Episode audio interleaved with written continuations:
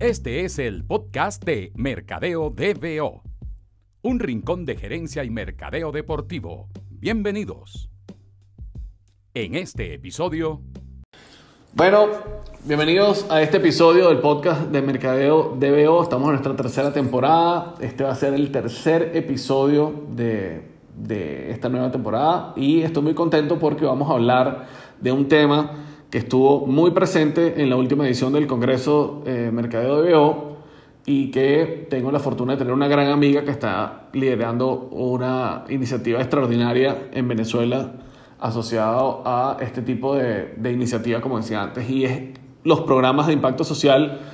eh, alineados con el deporte o asociados al deporte. Y en el Congreso tuvimos un par de, bueno, tres ponencias súper interesantes sobre este tema. Eh, primero estuvo la presidenta de la Federación Venezolana de Béisbol hablándonos del programa Sembrando Béisbol. Tuvimos a la gente de Caracas Mi Convive hablando de su programa de espacios o del proyecto Espacios. Y tuvimos a Teren Bullock de la Federación Internacional de Baloncesto hablándonos de todos los programas que la, Federación, que la Fundación Internacional de Baloncesto está adelantando en, a nivel mundial, pero sobre todo las iniciativas que tienen en Latinoamérica, que son súper interesantes. Los invito a que visiten el canal de YouTube, ahí pueden ver la, la ponencia de Teren, donde incluso dejamos las instrucciones de cómo pueden ustedes, si tienen una escuela de baloncesto menor eh, o si tienen algún proyecto asociado al baloncesto, cómo pueden ustedes eh, introducir ese proyecto en la plataforma de la federación y optar apoyo ya sea de implementos deportivos o apoyo económico, que está súper cool y, y, están muy activos y creo que algo pueden sacar. Pero bueno, dicho eso, la invitada de este episodio es my friend Andrea Galarraga, que es la gerente de asuntos corporativos de Coca-Cola FENSA Venezuela, y nos va a hablar de el programa de la red de entrenadores comunitarios. Bienvenida Andrea al podcast de Mercadeo DBO. Hola Mito, ¿cómo estás? Muchísimas gracias por la oportunidad, por permitirme conversar con tu audiencia sobre la red de entrenadores comunitarios y sobre todo por darle espacio al tema social dentro de todo lo que es el ámbito deportivo, porque yo creo que definitivamente es una gran palanca para el desarrollo y es una gran palanca para el bienestar de todas las comunidades. Entonces, muchísimas gracias por tu invitación. André, tú me comentabas que, que, este programa lo iniciaste tú en tu primer pasaje por, por Coca-Cola FENSA Venezuela. Háblanos un poquito de cómo fue ese proceso, cómo se inició, qué es lo, qué es lo que la compañía estaba buscando eh, impulsar y, y, cómo fueron esos primeros pasos para darle vida a este proyecto. Mira, Mito, la verdad es que fue muy rico, ha sido de las experiencias eh, más importantes de toda mi carrera porque en el año 2015, no sé si tú recuerdas, pero el país atravesaba por, por una de las crisis de, de violencia más importantes de, de, su historia. Y bueno, parte de, de mi labor en, como gerente en aquel momento de sostenibilidad y comunicaciones fue establecer precisamente esos corredores para el desarrollo de los programas eh, que estaban relacionados con la comunidad y todo el posicionamiento comunicacional de, los mismos. Entonces, eh, lo primero que hicimos fue, por supuesto, hacer un, una matriz para descubrir cuáles eran esos temas que estaban afectando a la comunidad y que eran, y que eran de, interés para todos. Y por supuesto era, sumamente evidente que todo lo que tenía que ver con la prevención de la violencia, o también como, como más me gusta decirlo a mí, con la promoción de la convivencia, era una prioridad. Entonces, eh, lo que hicimos fue comenzar por investigar el fenómeno per se. ¿Por qué nos habíamos convertido en un país tan violento? Porque había la otra opción, que era de tomar toda esta digamos, todo el conocimiento que había sobre el fenómeno de la violencia desde un punto de vista más universal y tratar de hacer un programa desde allá. Pero dijimos, bueno, nuestra situación es tan particular que ¿por qué no nos vamos con unos expertos locales que traten de explicarnos qué es lo que está pasando en Venezuela? Y así nos acercamos al Centro de Investigaciones Populares eh, con el, el sacerdote Alejandro Moreno, que en paz descanse, y el el profesor Alexander Campos, quienes nos explicaron como todo lo que tenía que ver con la teoría que ellos venían manejando sobre el mundo de vida popular venezolano y cómo dentro de esta estructura la violencia había como empezado a calar. Entonces, esta investigación lo que nos llevó fue a entender que si nosotros queríamos realmente hacer algo por la promoción de la convivencia en Venezuela, teníamos que entender esa estructura de, de la familia, del mundo popular venezolano, en donde el, la figura de un padre sustituto que pudiera canalizar todas las inquietudes de los chamos iba a ser definitivamente una pieza importantísima para la transformación del entorno. Y así fue como empezamos a ver y dijimos, bueno, ok, ya sabemos que necesitamos un padre sustituto. Ahora, dentro de los distintos roles que hay en la comunidad, a quién podemos llamar y, sobre, sobre qué figura podemos empezar a construir este, este programa. Y entonces, como cuando uno empieza a trabajar en función de que las cosas buenas pasen, las cosas pasan, conocimos al equipo de Deporte para el Desarrollo, quienes precisamente venían trabajando con adultos en eh, todo lo que tiene que ver con la capacitación en herramientas psicosociales que le permitan a este entrenador acompañar a, a, su chamo para lograr distintos objetivos de desarrollo. Y así fue como ensamblamos pues, la necesidad que encontramos con el talento de la gente de Deporte para el Desarrollo y, y, logramos, la verdad que eh, un programa desde mi punto de vista bien robusto que desde el año 2016 están dando y, y sigue evolucionando todos los días. Y Evidentemente, sobre todo las, las, personas que están escuchando que tengan eh, algún tipo de relación con el deporte o hayan trabajado eh, con el deporte, con el deporte eh, juvenil, infantil, siempre hemos escuchado que el deporte es, debería ser una herramienta de cambio social. Y esa conexión emocional que existe entre los practicantes y los seguidores de un deporte con una disciplina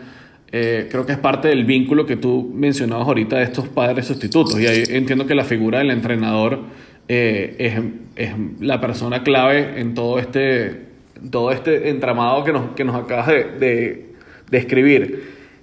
¿Cómo, ¿Cómo, ustedes, como marcas, o sea, siendo una, una compañía que representa una marca tan importante a nivel mundial,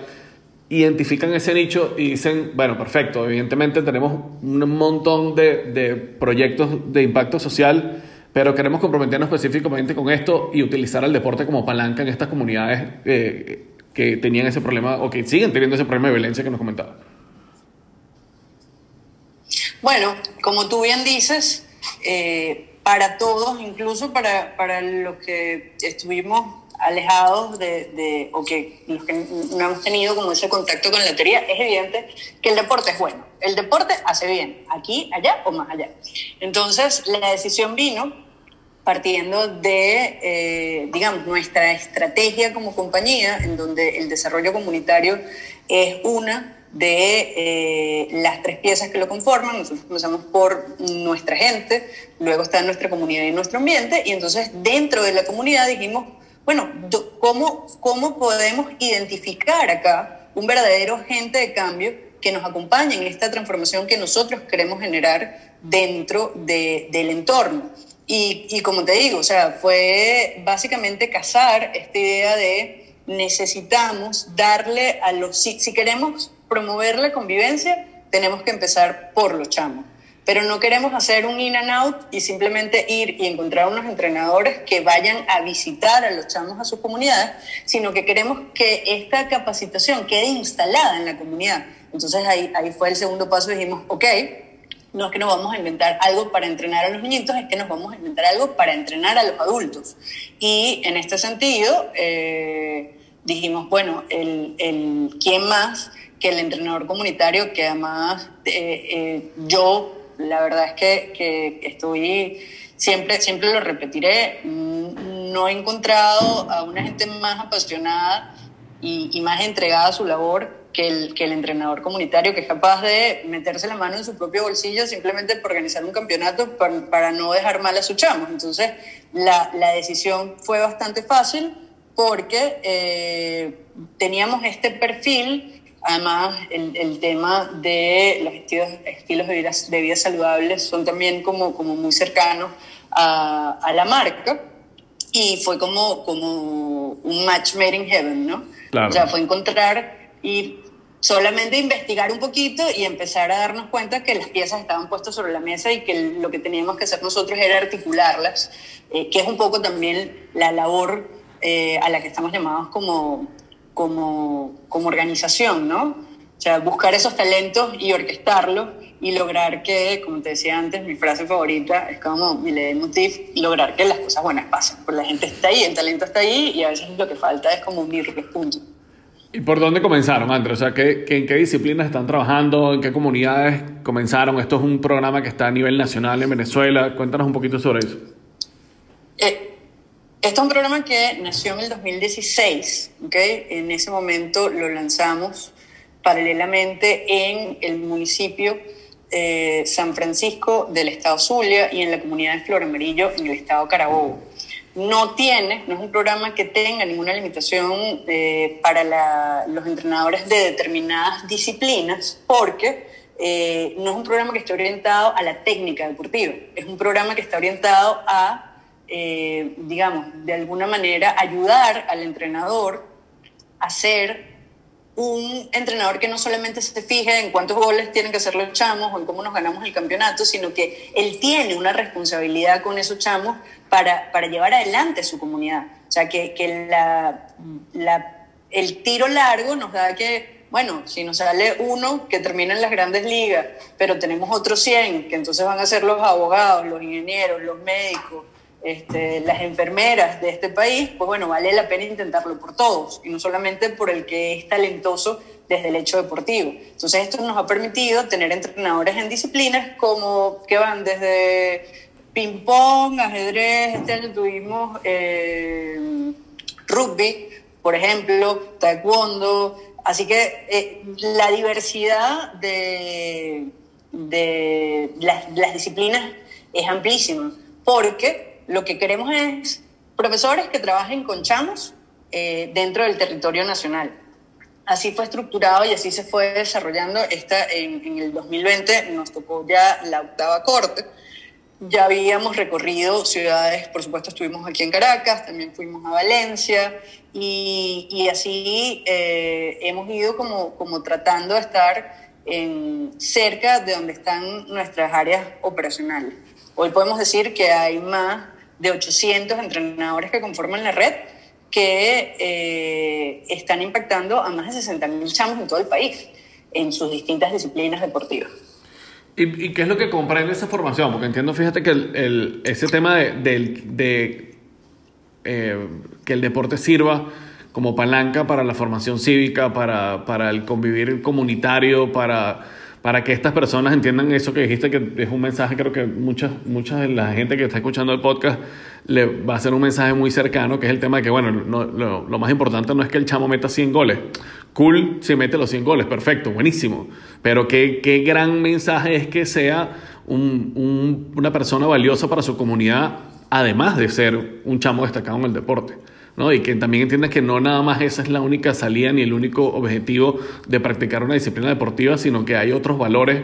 que, que, conllevan la práctica de esa disciplina que van a ser igual o más valiosos para ese chamo para esa chama a lo largo de su vida. Entonces, ¿cómo, cómo conjugan eso ustedes dentro del programa? Eh, ¿Qué tipo de, de, información, de formación es la que se le comparte al, a los entrenadores para, para que logren dar ese, eh, o para que logren enfocar esa buena disposición esa buena iniciativa de la que tú hablabas hasta de meterse el, dinero en, su propio bolsillo para ayudar a su chamo. Bueno, fíjate, me parece interesantísima tu pregunta porque me da pie a contarte cómo este ha sido un programa que se ha mantenido en, en evolución, ¿no? El primer año arrancamos hablando con los entrenadores sobre la metodología de Recopa, que es una metodología desarrollada, como te digo, por, por, nuestros aliados de Deporte para el Desarrollo, en donde básicamente hacemos una introducción a cómo a través del deporte, o sea, lo que hacemos es como, como esta especie de aha moment con el entrenador, en donde le decimos, mira, tu, tu rol está súper chévere, como, como decías tú ahorita, está súper chévere en, en el tema deportivo, pero descubre todas estas cosas que están alrededor del el simple hecho de estar con estos chamos en la cancha. Entonces, eso tiene que ver como con los temas más básicos, que eh, son todas estas herramientas psicosociales, en donde ya sabemos que el deporte, por ejemplo, merita disciplina, merita respeto, merita trabajo en equipo, pero llevamos estos conocimientos a un próximo nivel y, e incluso llevamos a los entrenadores a través de, distintas estrategias a aprender nuevas formas de comunicar estos, estos, estas mismas líneas de acción a, sus alumnos de, de manera diferente. Una vez culminado la primera corte, que como te digo fue en el año 2016, nos planteamos, bueno, ¿y ahora qué viene? Porque la verdad es que nos quedamos tan entusiasmados con esos primeros entrenadores que dijimos, esta gente no, no la podemos simplemente dejar aquí, seguir de largo y seguir todo el tiempo buscando como este primer nivel. Entonces lo que hicimos el siguiente año fue que abrimos Recopa para nuevos, para nuevos entrenadores, pero los que ya habían hecho este, este, como este programa de introducción, hicieron un programa que estaba dirigido a mostrar cómo el deporte es especialmente importante para eh, el empoderamiento femenino. Y parece mentira, pero nos encontramos con una cantidad de mitos y de vallas alrededor de todo lo que tiene que ver con los entrenadores y las chamas, ¿no? Desde las mujeres que se dedican a ser entrenadoras, todos los retos que deben superar para poder estar al par de, eh, de los hombres que, que, hacen, que hacen lo mismo, tanto como al entrenador, por ejemplo, le cuesta, eh, o, nos decían en su momento que le costaba esta interacción con las chamas que, que, querían jugar. Entonces fue riquísimo descubrir que podíamos eh, ser útiles con, con, nuestros entrenadores llevando este mensaje y explicándoles además cómo podían ellos utilizar específicamente esta herramienta con las chamas de su comunidad. Entonces, esa fue una experiencia bellísima. Yo recuerdo con, la, recuerdo con muchísimo cariño porque me parece que dentro de las grandes cosas que ha logrado el programa, pues llevar el tema del empoderamiento femenino como una de, de, estas vías eh, que, que, encuentra el deporte para, para ser exitoso fue, fue algo muy rico. Y luego, una de las cosas que, empezamos, que seguimos escuchando o, que además a mí me llamó mucho la atención era cómo los entrenadores tenían dificultades para mantener sus escuelitas. O sea, acabamos de hablar de meterse la mano en el bolsillo. Eh, y yo decía, bueno, pero si esta gente hace estas cosas tan maravillosas, tiene que haber un mecanismo de sostenibilidad para las escuelas deportivas. Así fue como nació entonces eh, el tercer módulo del programa que tiene que ver con toda esta parte más administrativa y de diseño de proyectos que le permite al entrenador capitalizar su trabajo, ¿no? O sea, yo, yo, yo una de las cosas que, que, queríamos hacer era reivindicar ese, ese trabajo de, del entrenador y decirle, epa, no, no, no, tienes que pasarte la vida este, sin recursos. O sea, aquí, aquí hay un potencial importante y además tú, tú lo conoces mejor que yo, hay una cantidad de fuentes a las que se puede acudir, pero hace falta estar preparado y hace falta eh, saber qué se necesita y cómo se hace y cómo se toca esa puerta. Entonces el tercer módulo está dedicado a eso. Este año eh, nos dijimos, bueno, ¿qué, ¿qué, giro le podemos además agregar a, a, lo que venimos haciendo? Y resulta que la pandemia, que al principio nos asustó muchísimo porque estuvimos a punto de, de no poder hacer eh, la, la, octava corte, nos dio una oportunidad que no nos imaginábamos y fue que llevando el programa a una plataforma digital conseguimos que si normalmente teníamos un,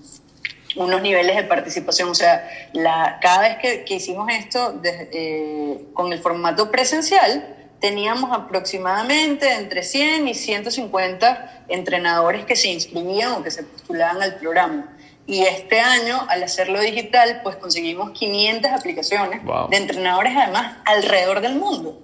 Y eh, una de las cosas que dijimos fue, bueno, yo sé que esto, yo sé que el programa está hecho para funcionar en Venezuela, porque como compañía eh, es importante que el valor se genere dentro del país. Pero uno de los fenómenos más importantes, uno de los fenómenos sociales más importantes que hemos enfrentado ha sido la diáspora. Entonces, ¿Cómo no ser útiles para todos esos entrenadores que de alguna manera eh, han salido del país y que se pueden convertir en, en ese agente de cambio que le permite a nuestros compatriotas insertarse dentro de esas dinámicas socioeconómicas de los países de acogida?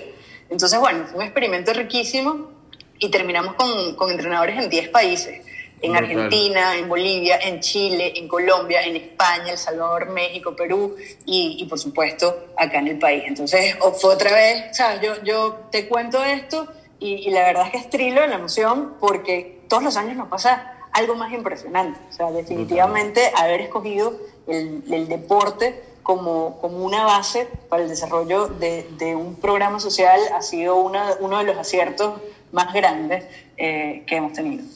Brutal, eso está extraordinario y creo que todos hemos encontrado dentro de la pandemia nuevas mm, herramientas, nuevas maneras de, alcanzar muchísima más gente y, lo que tú decías, el tema de la diáspora, evidentemente con, con los entrenadores deportivos eh, también ha sido súper fuerte. Yo conozco muchísima gente ligada al deporte que tuvo que emigrar y, y que están tratando de abrirse camino en, en, estos nuevos países que los acogieron. Imagínate contar con una herramienta como esta con el respaldo de una compañía tan importante como, como la que tú trabajas, es, es, un apoyo que estoy seguro va a ser determinante para muchísimas de las personas que participaron a nivel internacional. Y, y tú hablabas, André, de año 2015, inicio el, el programa, más de 300 eh, entrenadores comunitarios han pasado por las cortes, más de 60 mil chamos y chamas impactados. ¿Cómo miden ustedes eh, el el impacto que ha tenido en general el programa o la incidencia que ha tenido con el tema de la violencia, que como me comentaste al principio es la raíz o fue, fue el, el, punto de inicio de, todo, de todo esto que han logrado ustedes con la red de entrenadores comunitarios, ¿Cómo, con que este, están trabajando con el Centro de Investigaciones Populares para ver qué impacto están teniendo el trabajo en las comunidades donde han trabajado, cómo, cómo están llevando eso adelante. La verdad es que es, es, una excelente pregunta porque para mí una de las cosas más importantes es poder elevar el nivel técnico de, de los programas que desarrollamos acá, porque definitivamente eh, si lo logras hacer aquí en Venezuela, probablemente tengas éxito en muchos otros lugares del mundo. Sin embargo, ha sido todo un reto. Como tú sabes, el, el tema de, de, la medición siempre, siempre es algo que, que cuesta más, siempre es algo eh, que, que amerita como, como ese doble chequeo y ahí lo que hemos tratado es de hacer eh,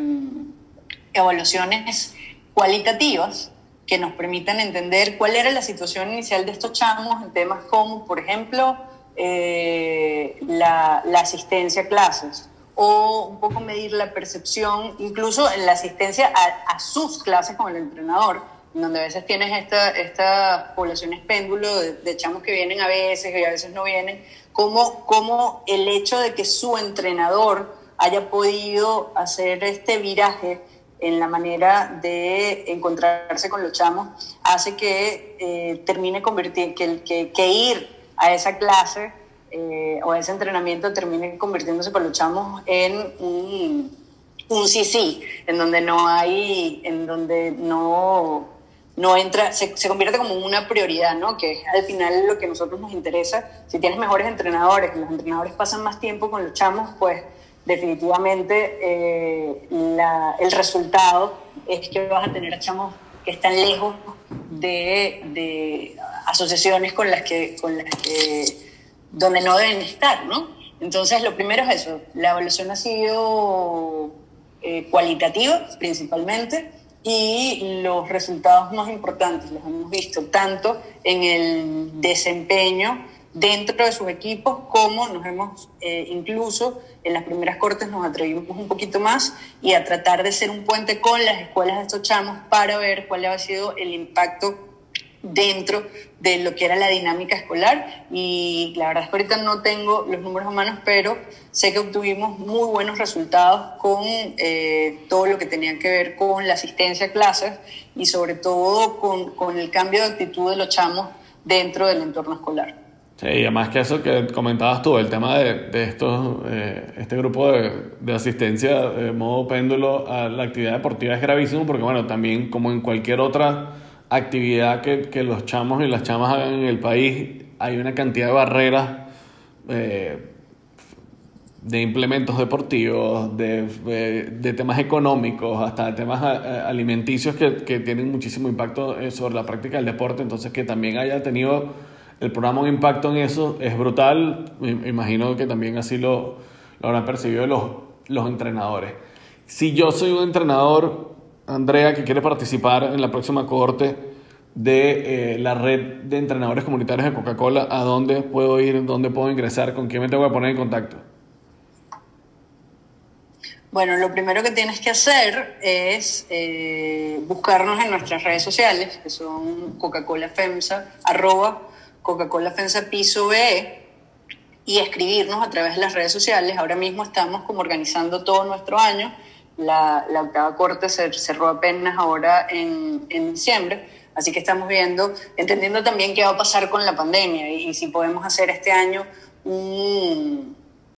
este año estamos entendiendo qué va a pasar con la pandemia para ver si vamos a continuar 100% en la plataforma digital o si vamos a tener una experiencia mixta que nos permita estar también con, eh, en, en, presencialmente en las comunidades pero lo más importante es que se comunique con nosotros a través de, de, de nuestra cuenta en Instagram eh, y con todo gusto pues vamos a empezar a tenerlos en nuestra base de datos. También cualquier comentario que tengan, cualquier experiencia que tengan, a lo mejor en, en programas similares, pues nos, nos viene buenísimo. Yo estar súper pendiente porque la verdad creo que, que, es un programa que vale muchísimo la pena y donde todavía hay muchísimas cosas por construir eh, para seguir eh, trabajando con los chamos y con las comunidades. Y eso me llama a otra pregunta. Hay una, hay un, una cantidad de profesionales venezolanos eh, trabajando en el deporte a nivel mundial, Andrea, en instituciones importantísimas. De, no, yo con un, un, grupo de amigos liderado por Antonio Quintero hicimos un, un grupo en WhatsApp y se transformó en una comunidad súper interesante de venezolanos viviendo en el exterior, trabajando en organizaciones deportivas o en marcas asociadas a, al deporte o patrocinadores del deporte y hay gente, mira, en la FIFA, en Major League Baseball, en la NHL, en la Liga Española de Fútbol, en el Real Madrid, en el Barcelona, etcétera, etcétera, etcétera. ¿Cómo puede hacer, y que tengo la fortuna de que muchos de ellos escuchen también el podcast, cómo puede hacer alguna de estas personas que está asociada a cualquiera de estas organizaciones o que simplemente tenga la iniciativa de contribuir con el programa de alguna manera? ¿Ustedes tienen alguna puerta abierta para estas personas que las puedan contactar y de repente participar en alguno de los módulos? con, con, alguna de sus experiencias personales? ¿Eso, ¿Eso lo están trabajando? ¿Lo tienen, ¿Lo tienen pensado para el futuro? Mira, por supuesto que sí. Además, yo creo que, que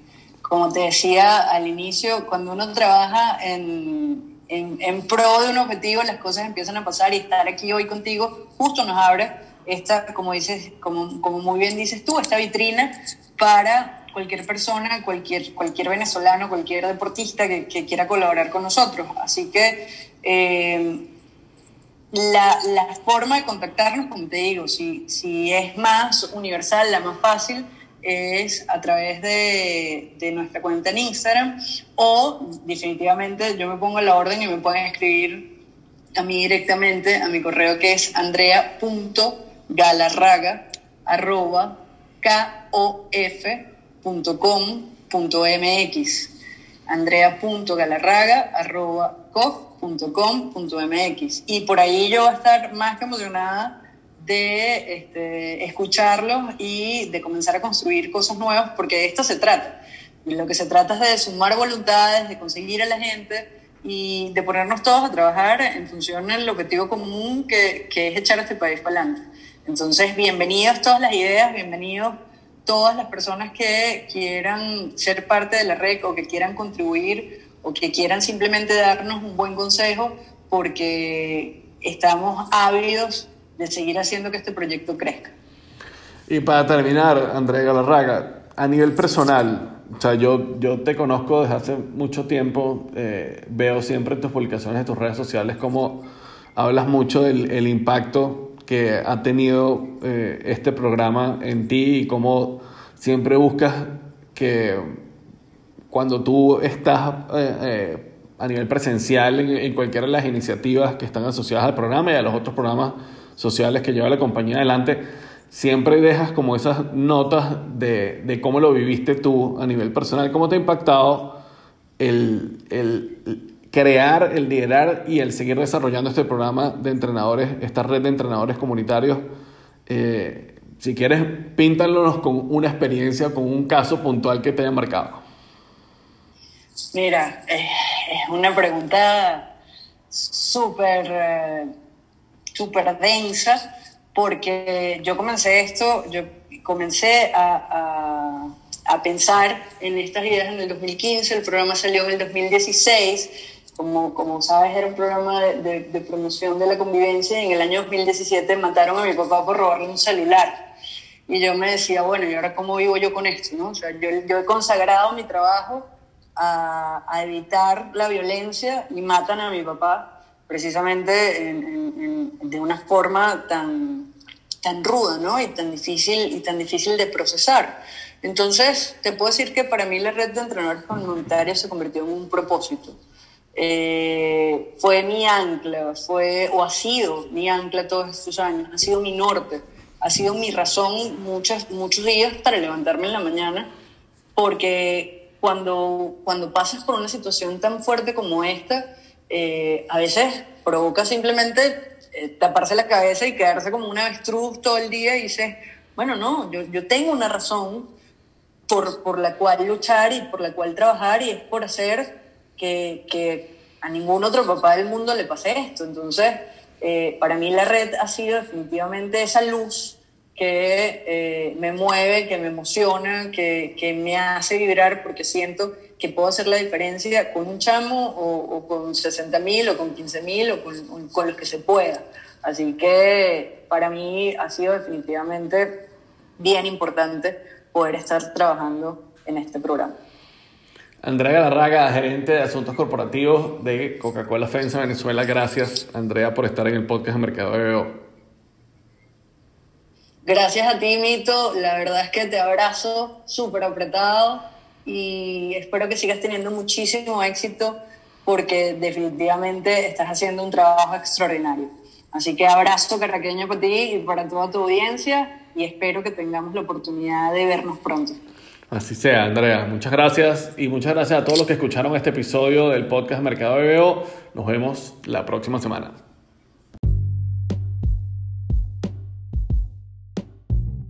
Esto fue el podcast de Mercadeo DBO